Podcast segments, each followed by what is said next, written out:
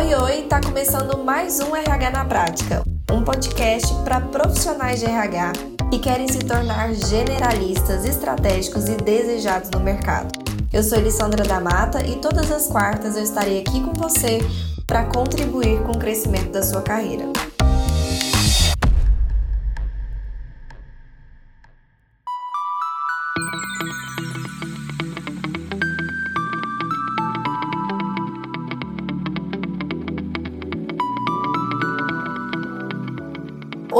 Falar sobre descrição de cargo. Descrição de cargo é um documento, é um processo que se resulta ali em um documento.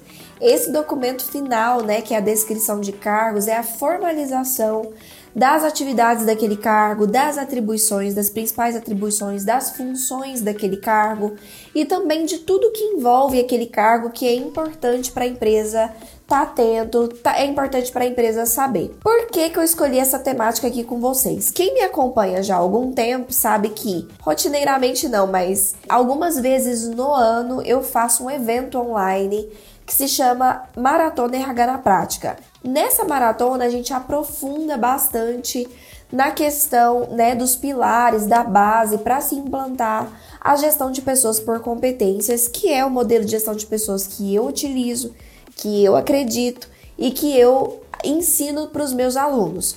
Independentemente, tá, de qual modelo de gestão de pessoas você siga, a gente vai ver aqui o quanto a descrição de cargos é importante.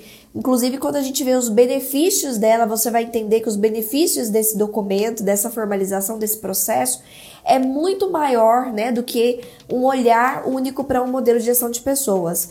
É um benefício da empresa, para a empresa e para a empresa, tá? Então, é muito além do que a gente possa pensar ali só dentro da nossa atuação de RH. Mas, pensando na nossa atuação de RH, ele é a base de tudo que a gente vai fazer de, de projetos. Então, é a base para o meu recrutamento e seleção, é a base para o meu treinamento, é a base para a minha avaliação de desempenho, é a base para o meu plano de cargos e salários. Então, é a base, tá? De todos os projetos estratégicos que eu vou implantar.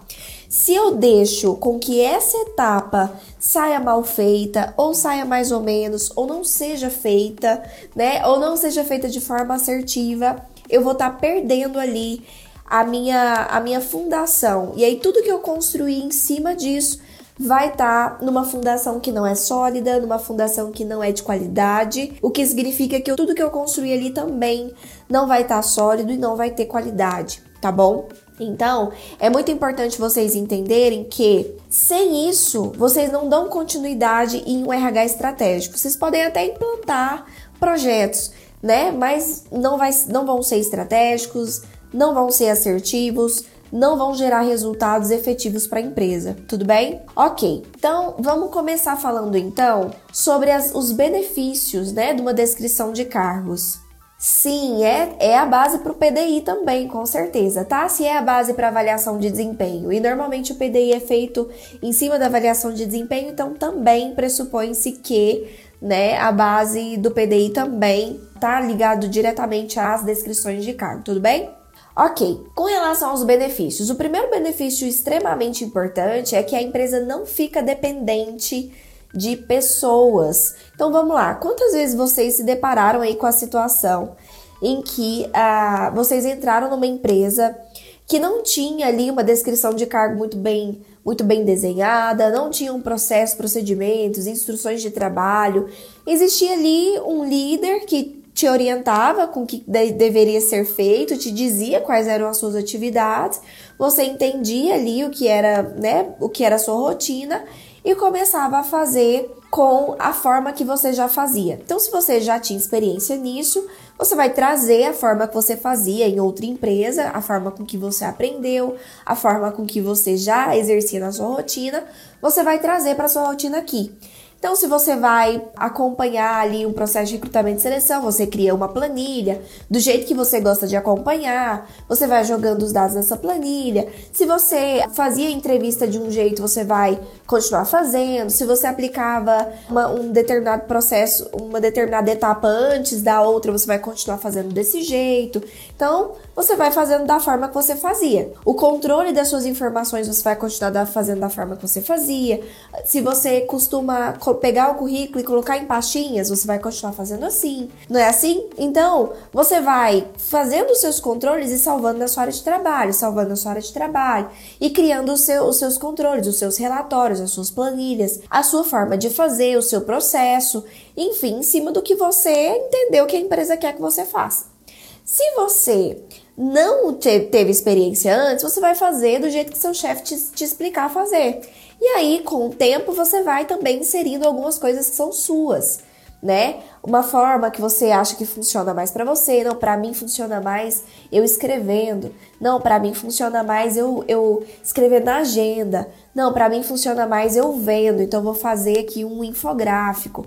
E aí você vai fazendo também da forma que funciona mais para você. O que que isso acontece? Acontece que eu perco o controle das informações dentro da empresa. Acontece que cada pessoa faz do seu jeito, apesar de estarem dando o resultado que aparentemente a empresa gostaria. Então, está fluindo tudo bem, a empresa não tem controle sobre, sobre o como né, essa pessoa está fazendo. Então, esse é o primeiro ponto. Se a Elisandra sai e entra a Maria, a Elisandra saiu e a Maria entra fazendo de outro jeito, com outro tipo de controle, com outro tipo de entrevista, com ao invés de colocar os, as, os currículos na pastinha, digitaliza e bota no, na pastinha do computador, ao invés de divulgar as vagas para enviar por e-mail, pede para levar o currículo presencialmente, ao invés de uh, fazer com que uh, eu controlar os meus candidatos numa planilha, eu só boto na minha agendinha física, ao invés de eu fazer uma etapa antes, eu faço ela depois, que é o jeito que eu estava acostumada a fazer. Então, a Maria entra no lugar da Elisandra e começa a fazer de forma diferente. E o que que isso acontece? A empresa perdeu todos aqueles dados do como a Elisandra fazia, do qual que era o procedimento, do que a Elisandra fazia primeiro e depois, e enfim. Até para analisar se era isso que a empresa queria que a Elisandra estivesse fazendo. Será que era aquilo daquele jeito que a empresa queria que a Elisandra estivesse fazendo? Será que a empresa não gostaria que tivesse sendo feito de outra forma? mas a empresa nem tem controle direito sobre isso. Então a empresa fica refém de pessoas, do que tá aqui na cabeça da pessoa e do que tá lá salvo na área de trabalho da pessoa, na agenda da pessoa, enfim. E se a pessoa sai, aquelas informações, a forma de se fazer, a, a toda o histórico do que acontecia antes, como é que eu encontro lá um candidato que foi há meses atrás, não sei, não sei onde a Elisandra guardava, não sei como é que a Elisandra fazia, eu não entendo isso aqui que a Elisandra controlava. Tudo se perde, eu fico na mão do colaborador. Muitas empresas se veem nessa situação de estar na mão de colaboradores, de estar refém de colaboradores, porque às vezes o colaborador dá resultado, a empresa não sabe direito o que aquele colaborador faz e vai deixando ele lá fica refém. Então, o que, que acontece? Tem que ser exatamente o contrário. Ao invés do colaborador controlar o como ele faz, o que ele faz, a empresa tem que controlar isso, a empresa já tem que ter uma forma de se fazer isso para que o colaborador se adeque. Então não é a empresa que se adequa ao colaborador, é o colaborador que se adequa à empresa. Se eu deixo isso solto, eu tenho ali uma série de questões que estão se perdendo da minha mão.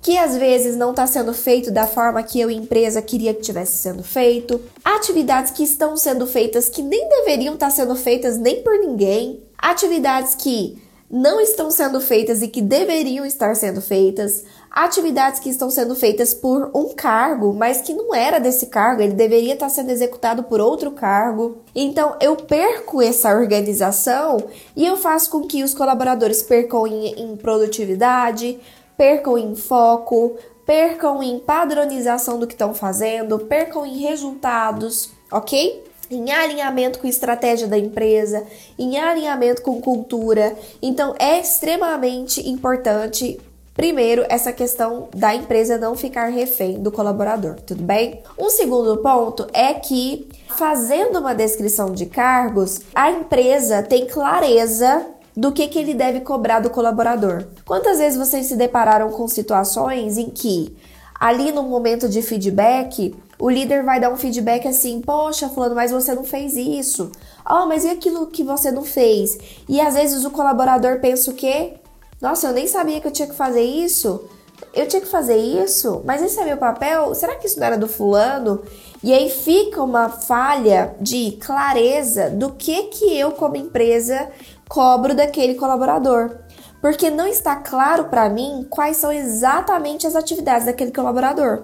O fato disso ser instintivo ali no dia a dia, de eu ter mais ou menos a noção, né, do que, que cada, colaborador faz, isso não fica claro. Se não fica claro, eu não posso cobrar daquele colaborador que ele faça algo se eu não deixei claro para ele que aquilo é atribuição dele.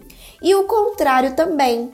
Uma descrição de cargo deixa claro pro colaborador o que, que ele tem que fazer. O tanto que é ruim você entrar numa empresa que você não tem clareza do que, que você tem que fazer, do como você tem que fazer, do quando você tem que fazer. Você tem que ir, tipo, aprendendo na raça. Ai, não entreguei isso aqui tal dia, o gestor cobrou. Ai, meu Deus, então eu vou anotar que toda sexta-feira eu tenho que anotar que eu tenho que fazer isso, que o gestor esqueceu de me falar. E aí você vai descobrindo na raça, ali no dia a dia, o que, que você tem que fazer, como você tem que fazer, e é, isso é extremamente ruim para você como colaborador, ter clareza do que, que você precisa fazer que está agradando a empresa. E aí você vê aqueles colaboradores carentes de feedback pedindo: "Tô fazendo certo?"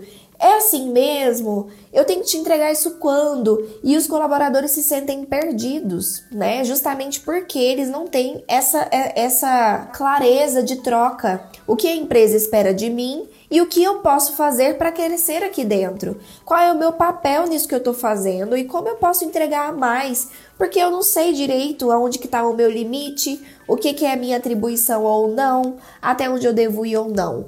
Então, é malefício para todo mundo quando não tem uma descrição de cargos. Para a empresa, que perde esse controle, essa organização de informações, de produtividade, de resultados, como a gente já disse, pro colaborador, que não tem uma clareza ali do que, que ele tem que entregar, do como ele tem que entregar, e aí ele tem noção de se ele tá fazendo certo, se não, se ele tá dentro do escopo, se ele tá mesmo fazendo o que é esperado pela empresa. Quantas vezes acontece do colaborador colocar ali a energia dele, o tempo dele numa atividade que ele julga ser a mais importante. Então, sei lá, ele tem quatro demandas mais urgentes naquela semana. E aí ele julga que uma é a mais importante para a empresa, que aquela é, nossa, isso aqui vai fazer diferença, e ele bota energia e tal. E aí quando ele vai entregar, o gestor vira e fala: "Não, mas eu, é aquela outra que era mais importante" aquela que é mais importante, porque pela estratégia da empresa, aquela influencia diretamente aqui no resultado dessa decisão que o CEO tinha que tomar essa semana. Se o colaborador não tem clareza de o que ele faz impacta na empresa, de o que, que ele faz impacta na estratégia, de o que, que ele faz impacta na área, de o que, que é prioridade, que atividade é mais importante dentro do que ele faz ou não, ele não tem como organizar essa, essa prioridade. E aí fica o colaborador com aquela sensação de não sou valorizado, porque ele sim deu o máximo dele, ele sim fez ali do, do, tempo dele muito capricho, determinou, foi determinado naquela atividade. E o feedback que ele teve foi: não, Fulano, eu precisava da outra coisa. Não, Ciclano, eu precisava, a outra coisa era prioridade. Eu me sinto desvalorizado. O líder sente o quê? Que eu não sou uma pessoa que tem desempenho bom, nossa, a Elisandra tá desfocada. Como que a Elisandra não viu que isso era o mais importante? Acabo saindo ruim uma avaliação do gestor por falta de clareza. Clareza do que é realmente que eu deveria estar tá fazendo naquele momento. Clareza de estratégia. Então, ó, eu dei esse resumo aqui, gente, que enfim, falei até demais. Mas eu espero que tenha ficado claro aí para você do outro lado o quanto isso é delicado. E aqui, de novo, a gente está falando, claro, de uma base de projetos de gestão de pessoas, mas muito mais do que isso. A gente está falando de algo que beneficia estratégia de empresa, que beneficia a organização, que beneficia clareza, que beneficia produtividade, beneficia resultados, beneficia relação de líder e liderado, beneficia vestir a camisa, a pessoa entender qual é o papel dela, qual é o lugar dela ali dentro. Então, olha só o quanto isso é importante. E sem isso, gente, toda a gestão de pessoas fica prejudicada. O próprio líder, a gestão dele de equipe fica prejudicada, né? Porque quando ele tem clareza do que, que ele tem que cobrar de cada um, o que, que é prioridade, a gestão do líder fica mais fácil, né? Então, ou seja, eu beneficio ali toda a minha, a minha área estratégica da empresa. Então, se mesmo que você nesse momento não pense assim, ah, Elis, mas eu nesse momento nem sou assim tão RH, eu nem ainda faço projetos de RH, ou então, ah, Elisa, eu já tenho meus projetos de RH implantados, ou eu já tenho descrições de cargo escritas. Mesmo que esse seja o seu caso, ou para um lado ou para o outro, presta bastante atenção no que a gente vai falar aqui hoje, porque descrição de cargo não é nem de longe eu só pegar e mapear o que essas pessoas estão fazendo hoje. Existe uma estratégia por trás disso, existe uma estratégia para isso ser feita de forma eficaz e é isso que a gente vai falar aqui hoje.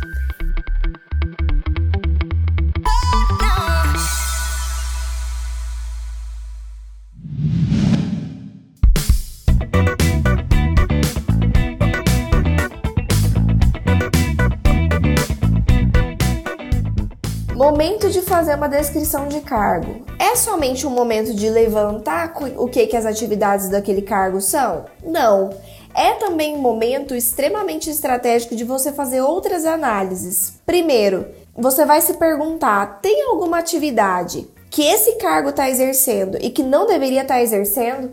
Então não é simplesmente você pegar, levantar quais são as atividades que aquele cargo está fazendo e pronto, escrever e a minha descrição de cargo está pronta. Não. O fato daquela pessoa estar tá fazendo aquilo não significa que está correto não significa que deveria estar sendo feito ou que deveria ter sendo feito daquele jeito ou por aquele cargo.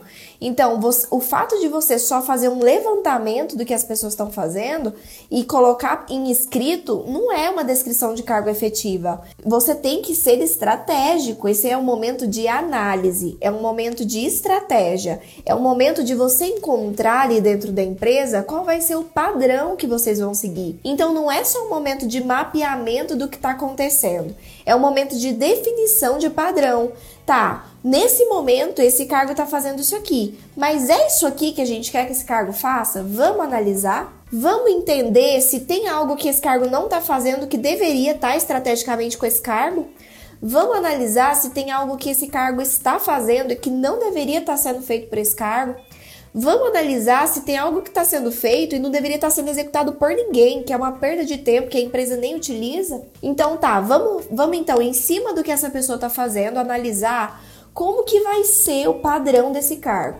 E aí, daqui para frente, esse cargo vai começar a fazer isso aqui que foi instituído como padrão, que é o que a empresa espera desse cargo.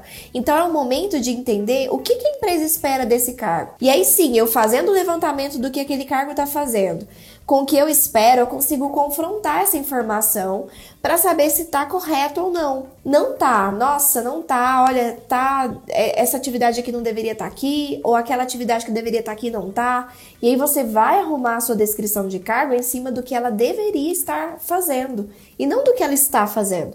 Você vai definir um padrão do que é esperado para aquele cargo dentro da empresa, lembrando que a gente não tá ali para mapear pessoas e sim cargos.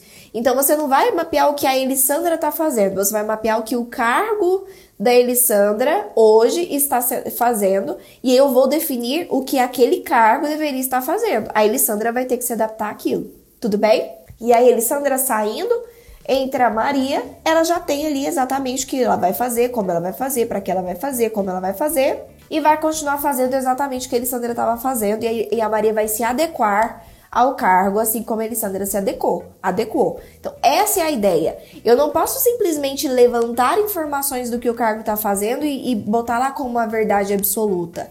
Eu tenho que analisar essas informações. Então, se tem alguma atividade que um cargo está exercendo que, não, que deveria ser de outro, se tem alguma atividade que não está compatível com aquele nível, o que acontece muito? Você vê às vezes um assistente fazendo é, atividades que deveriam estar sendo, feito, tá sendo feitos por um coordenador, ou vice-versa. Você vê, às vezes, gerente fazendo atividades operacionais que deveria estar sendo feito ali pelo assistente ou pelo analista, não deveria estar sendo para o coordenador. Então, entender também se as atividades que aquela pessoa está fazendo estão adequadas para o nível que ela ocupa, para o nível de responsabilidades que ela tem dentro da empresa. Então, um coordenador, o tempo dele é mais estratégico. Eu não posso deixar o meu coordenador com atividades, talvez, que o assistente ou que o analista ou que alguém abaixo dele poderia estar fazendo, que faz com que ele perca o tempo dele de pensar estratégias. E aí a hora dele é para isso, né? É uma hora mais cara para trazer retorno para a empresa. E aí, se ele está gastando, né, aquele tempo dele que é mais caro, que deveria estar sendo feito de, com coisas estratégicas, com atividades operacionais que poderiam estar sendo feitas por outros cargos, a empresa está perdendo ali muito com aquela pessoa, com aquele cargo, entende? Então esse é o momento, tudo bem? Ok. Além disso, o que, que é importante a gente entender? Como eu já disse, reforçando, é o momento de criar um padrão e não simplesmente de levantar informações. Então a gente também tem que revisar nesse momento. Mapeamento de organograma e hierarquias. Eu tenho que entender nesse momento como que é o organograma da minha empresa. Tá correto? É isso mesmo? Esse cargo deveria estar acima desse? Esse aqui deveria estar abaixo desse. É o momento de fazer essa retrospectiva, porque se eu estou levantando informações de cargo, Estou analisando se aquelas atividades deveriam estar naquele cargo mesmo ou não. Estou analisando se as responsabilidades de cada nível está correta. Eu também tenho que analisar o que? A minha hierarquia eu vou entender se a minha, se o meu organograma e a minha hierarquia está correta também, tá? Em cima das minhas análises ali. Se eu estou percebendo que um determinado cargo tá com todas as atividades tão estratégicas, às vezes aquele cargo não deveria estar tá sendo assistente, ele deveria estar tá sendo, já deveria ser um cargo de analista. E eu não estou falando da pessoa, lembrem, não estou falando da pessoa, mas se para um cargo de assistente eu estou exigindo atividades que sejam tão estratégicas quanto um cargo de analista de outra área, eu tenho que revisar essa hierarquia, esse organograma. Vocês entenderam? Poxa, talvez esse nome desse cargo esteja errado. Eu não percebi antes, quando a gente contratou essa pessoa. Mas o que a empresa exige é muito acima do, desse nível. Então, vamos ajustar o nível ou vamos criar um outro cargo aqui embaixo que seja assistente de verdade? Então, é o momento de você também fazer essa análise de hierarquia, tudo bem? Vamos primeiro entender a estrutura da importância do conceito e já já a gente vai entrar no como fazer. Ok, dentro desses cargos existem, né, como a gente já falou aí, pensando em que a gente também tem que analisar as responsabilidades, existem aqueles cargos que são aqueles cargos operacionais, tem os cargos que são administrativos, tem os cargos que são técnicos, tem os cargos que são executivos, então a gente vai ter que fazer essa análise também em cima de cada grupo. Então, dentro do grupo técnico, que é aquela área que é diretamente ligada à entrega fim da empresa, então é uma área é uma empresa de tecnologia, então os profissionais de tecnologia são área técnica. É uma empresa de engenharia, então os profissionais de engenharia são área técnica. É uma empresa de RH, então os profissionais de RH são da área técnica. Então, é, são os cargos ligados à atividade fim daquela empresa, ao serviço fim, ao produto fim, tudo bem? Aí o que, que acontece? A gente vai analisar também esses, esses grupos. Tá coerente a hierarquia aqui dentro, as responsabilidades? Então, dentro de uma determinada área, por exemplo, de uma área técnica, pode ser que as responsabilidades de todos os gerentes estejam alinhadas. E aí, quando a gente vai olhar dentro da área administrativa, pode ser que os gerentes administrativos eles tenham uma responsabilidade um pouco menor, porque tá tudo bem. Desde que esteja alinhado dentro de um grupo, tudo bem? Dentro de uma mesma área, dentro de um mesmo é, grupo de cargos, de um grupo de responsabilidades. É o momento de vocês analisarem isso também.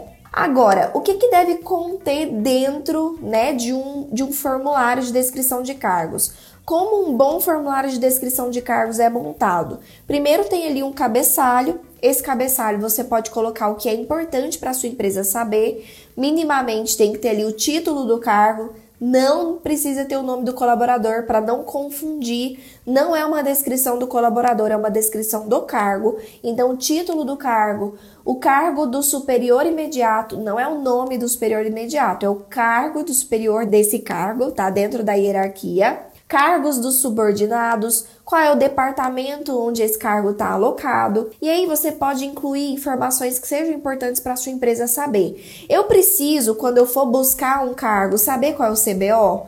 Para mim fica mais fácil tá ali no mesmo documento quando eu for buscar? Não, fica mais fácil. Direto eu preciso dessa informação, então coloca também. Ah, para mim direto eu preciso quando eu vou olhar um cargo eu preciso já da informação XY, coloca lá. Não é necessário, não coloca para não ficar enchendo com coisas desnecessárias, tudo bem? Ok, então cabeçalho, missão do cargo. Então, o segundo ponto que tem que ter dentro de uma, de uma descrição de cargo é qual é a missão desse cargo, ou seja, qual é a razão de existência desse cargo, qual é a importância desse cargo existir. E aí é um resumo, é um parágrafo, é um, é um parágrafo que você vai escrever com um resumo de por que, que aquele, qual que é a importância daquele cargo, qual que é a missão dele dentro da empresa.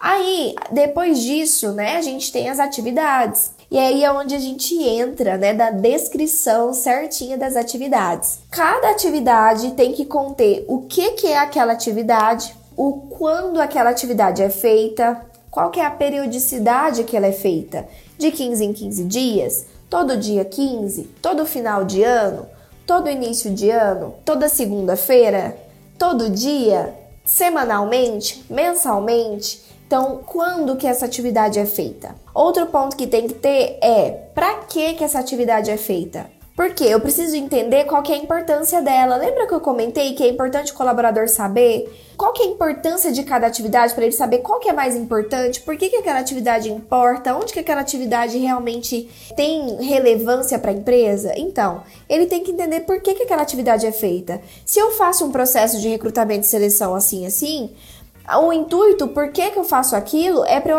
aumentar as assertividade da minha contratação, diminuir o meu, meu turnover, né? Enfim, eu ter pessoas certas para o cargo certo. Se eu faço um processo de treinamento, é com o intuito de desenvolver as pessoas, fazer com que elas cresçam. Se eu faço um processo de, de integração, é fazer com que as pessoas se vistam a camisa, elas se sintam mais acolhidas. Então, tudo tem um porquê. Se eu faço um determinado processo dentro do, do DP, é para diminuir riscos trabalhistas, é para diminuir ah, ações trabalhistas, é para diminuir riscos, inclusive de vida, dependendo, né? Se for um cargo, por exemplo, de segurança do trabalho, para diminuir acidentes do trabalho. Então, por que, que aquela atividade é feita? Porque se ela não existir, se não tem um porquê dela ser feita, ela nem deveria existir, né? Então, toda atividade que existe porque precisa, ela tem um porquê. O último é o como, como ela é feita, tá? Não precisa você descrever aqui o passo a passo de como ela é feita. Aqui não é o momento de você de, é, destrinchar procedimento. O como pode ser simplesmente assim, conforme procedimento padrão, lançando em planilha padrão, é através de sistema da empresa. Então é só mesmo um indicador do como aquela atividade deve ser feita de uma maneira geral. Cada atividade deve conter esses quatro pontos. Cada. Então eu vou dar um exemplo aqui de uma atividade, tá? De uma atividade de analista de recursos humanos para a gente entender o como todos esses quatro pontos entram dentro de uma atividade. E aí você vai repetir esses quatro pontos dentro de todas as outras atividades. Não precisa se prender em ordem. Tanto faz a ordem do que, como, para que, quando. Pode ser como, quando, para que e como. Pode ser, sabe? Não interessa a ordem que você escreve, só tem que ter os quatro. Então vamos para um exemplo? Auxiliar na organização da realização de eventos internos e externos, isso é o que a pessoa faz. O que, que esse cargo faz? Ah, ele auxilia na realização de eventos internos e externos. Bacana, o que ele faz? Agora, como que esse cargo faz isso? Como que o cargo auxilia na realização de eventos internos e externos? Por meio de contato com fornecedores, organização de agenda, controle de participantes, busca de recursos e materiais necessários. Fiz um resumo do como. Agora, quando? Quando que esse cargo auxilia a organização e realização de eventos? Sempre que houver demanda. Então, sempre que houver uma demanda de evento, esse cargo auxilia o evento. E, por último, para quê? Para que ele auxilia na organização de eventos internos e externos? A fim de atender todas as demandas necessárias para sua realização e ele saia conforme planejado pela empresa. Então, aqui eu falei os quatro pontos de uma atividade.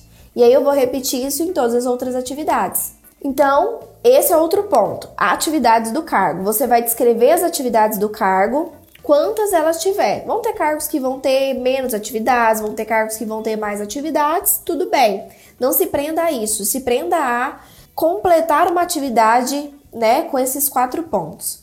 Outra coisa que precisa ter na sua descrição de cargos, principalmente, tá? E aí, não só principalmente, mas especificamente, se você está seguindo o modelo de gestão de pessoas por competências, você tem que ter ali na sua descrição de cargo já um mapeamento das suas competências. Mapeamento das suas competências técnicas. As competências técnicas são mapeadas em cima das atividades do cargo.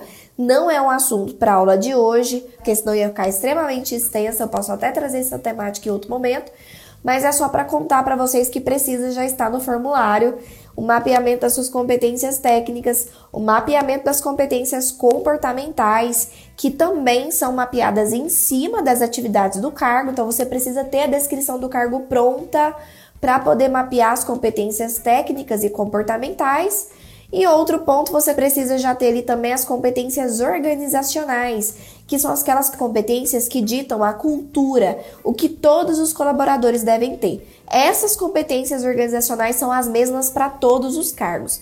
As competências técnicas e comportamentais não, elas vão ser diferentes para cada cargo, porque como eu disse, ela é mapeada em cima das atividades do cargo e cada cargo tem atividades diferentes, ok?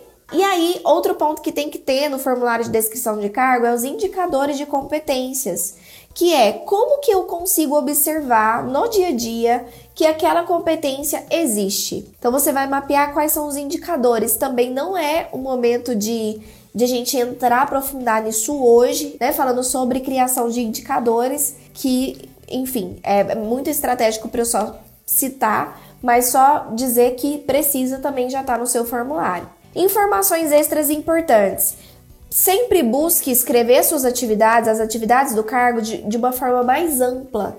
Isso existe até um nome técnico para isso, são cargos amplos. Eu vou dar um exemplo. Ao invés de você escrever assim numa descrição de cargo de um analista de RH, ao invés de você escrever assim, ó, alinhamento da vaga com gestor, anúncio de vaga, e aí esse é só o que, tá? Aí ainda com quando, para quê, como, atividade completinha, né? Então, anúncio de vaga, triagem de currículo, entrevista, teste, parecer. Ao invés de cada uma dessas coisas ser uma atividade, isso ia ficar gigante, né? Você vai colocar uma atividade juntando tudo isso em uma atividade só: recrutamento e seleção. Recrutamento e seleção de vagas através de procedimento descrito em instrução de trabalho, com finalidade de aumento de quadro ou substituição de colaboradores sempre que tiver demanda. Então, pronto, eu, eu juntei tudo em uma atividade só. E aí surgem muitas dúvidas no sentido assim, Elis, mas se eu escrevo o cargo amplo desse jeito, como é que o profissional vai saber o passo a passo do que ele tem que fazer dentro daquela atividade? E aí é muito importante a gente entender a diferença entre descrição de cargo e procedimento barra instrução de trabalho. Depende, né, de como você chama. Dentro da descrição de cargo, eu vou descrever as atividades daquele cargo de uma maneira geral, para ele ter noção do que, óbvio, clareza, como a gente já disse, do que, que é responsabilidade dele, de quais são as atribuições dele e do que, que não é. Então é para esse motivo e também para eu mapear as competências, tudo bem? Agora, o passo a passo de se fazer cada coisa, eu preciso criar procedimentos e instruções de trabalho específicos para isso. Então, eu vou criar um procedimento para treinamento e desenvolvimento. Então, primeira coisa, fazer um levantamento da necessidade de treinamento, agendar, ver espaço, mandar o lembrete, enfim, tudo que acontece dentro de um treinamento. Recrutamento então, eu tenho uma instrução de trabalho, um procedimento do meu recrutamento. Eu faço isso primeiro, isso depois, isso desse jeito, eu entro em contato com o candidato, eu envio retorno, eu, é, eu faço os testes, eu isso, aquilo, eu faço parecer, agenda entrevista. Então, eu tenho ali o procedimento. Um plano de cargos e salários, eu tenho meu procedimento. O, a minha pesquisa de clima, eu tenho meu procedimento. Tudo bem? Então, é, uma, é diferente instrução de trabalho e, ou procedimento e descrição de cargo. Na descrição de cargo, opte por fazer, citar as atividades de uma maneira mais ampla. E eu vou dizer o motivo. Porque se você faz muito detalhado na descrição de cargo, isso engessa o processo. Então você às vezes fica engessado naquela forma de fazer por muito tempo, porque a gente sabe que as coisas tendem a ir mudando, né, no dia a dia. A descrição de cargo, ela é atualizada uma vez no ano. Essa é a minha sugestão para você. Se dentro do ano existe ali alguma avaliação, alguma alteração de uma coisa simples, então se eu coloquei lá na descrição de cargo que a triagem de currículo é feita por e-mail e ela passa a ser feita por sistema, eu já tenho que ir lá na minha descrição de cargo e mudar. E aí acontece uma outra coisa que é ruim, eu viro refém da atualização. Eu tenho que ficar o tempo inteiro de olho em, sei lá, quantos cargos tem na minha empresa para ter certeza que nenhum detalhezinho mudou.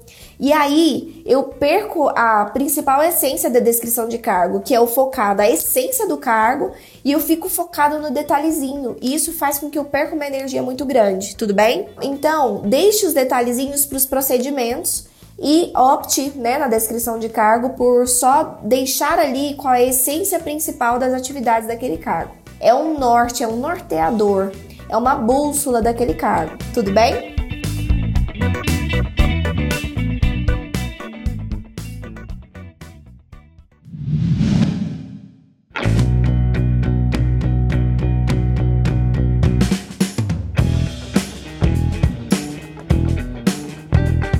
Maravilha! Então, como eu já disse, existem algumas formas da gente coletar essas informações. Pode ser por entrevista, então sentar ali com cada um de cada colaborador e colher através de entrevista quais são as informações é, do que, que as pessoas fazem. Então você faz ali um roteirinho e pergunta para a pessoa um a um o que, que ela faz, como ela faz, para que ela faz cada atividade, para fazer o levantamento disso. Então tem como fazer por entrevista, tem como fazer por questionário. Você monta um questionário já com as perguntas principais. É, descreva aqui as suas atividades, por que você faz essas suas atividades, quando você faz suas atividades. Você faz ali um questionário e manda para as pessoas, e aí elas preenchem e te mandam de volta. Ou você pode fazer por observação, que é parar e observar uma pessoa trabalhando para ir levantando o que ela faz. Normalmente, tá? Essa última de observação é feita com cargos operacionais, que tem atividades mais simples e que dá para você levantar através de, de observar. Como que a Elis faz? Como que eu faço? Eu faço através de questionário, mas eu não mando o questionário diretamente para os colaboradores eu mando o questionário para os líderes e peço para que eles sentem com cada um dos colaboradores da equipe deles e preencham o questionário juntos, porque isso dá clareza para o líder do que a pessoa está fazendo e isso dá a possibilidade da pessoa, né, dizer o que ela está fazendo, o que, que ela acha que ela não deveria estar tá fazendo, o que, que ela acha que ela deveria estar tá fazendo. Já existe ali um momento de alinhamento importante, estratégicosíssimo o líder ele faz esse levantamento e encaminha para o RH. O que, que o RH vai fazer então? Não vai corrigir a atividade. O RH não é expert em todas as áreas para dizer, ah, essa atividade não deveria estar tá aqui. O RH vai corrigir a forma de escrita das atividades, vai garantir que toda atividade está com o que, quando, para que, como. Se não tiver, vai voltar para trás, pedir para a pessoa preencher, vai atrás dessa informação, vai preencher de volta até tá certinho. Esse é o papel do RH. Qual que é o papel do líder? Quando tiver prontinho, que o RH já tiver conseguido todos os o que, como, para que, quando de todas as atividades, tiver feito esse levantamento, o que, que é o papel do líder? Ele tem que aprovar essa descrição de cargo para dizer assim: não, esse é o padrão desse cargo. É realmente isso que a gente espera desse cargo. E aí é o momento dele avaliar. Tem alguma atividade aqui que não deveria estar tá aqui, tem alguma atividade que eu quero colocar, é o momento dele deixar num padrão do que é esperado para o cargo. Então a palavra fim de aprovação da descrição de cargo é do líder, tudo bem? O que, que é o papel do RH além de corrigir a forma de escrita das frases, né? As informações que constam lá. Também é nosso papel mapear as competências. Então, nem, no, no, na entrevista e nem no questionário você vai perguntar de competências técnicas nem de competências comportamentais. Isso é papel do RH mapear em cima da descrição final já aprovada. Tudo bem? Dicas finais, então, atualizar uma vez no ano e sempre que for criado um cargo novo, você fazer a descrição de cargo desse cargo novo antes do processo de recrutamento e seleção. Se você já me acompanha aqui, você sabe que eu falo sobre o processo de recrutamento e seleção por competências. E para você fazer um recrutamento e seleção por competências, uma entrevista por competências, você precisa ter a descrição do cargo para você mapear as competências e fazer as suas perguntas estratégicas. Então, você precisa fazer a descrição do cargo antes de começar o seu processo seletivo para cargos que não existiam ainda na empresa. Tudo bem?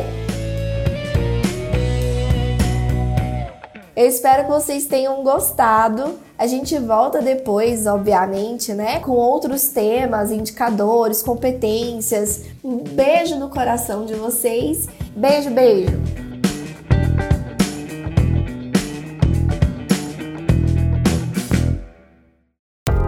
E aí, gostou do episódio de hoje? Então compartilhe com nossos colegas de profissão e se una a mim na missão de propagar o RH estratégico.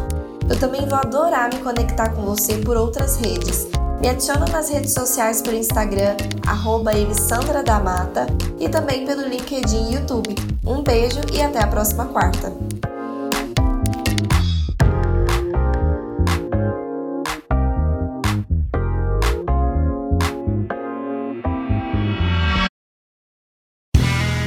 Este podcast foi editado por Play Áudios.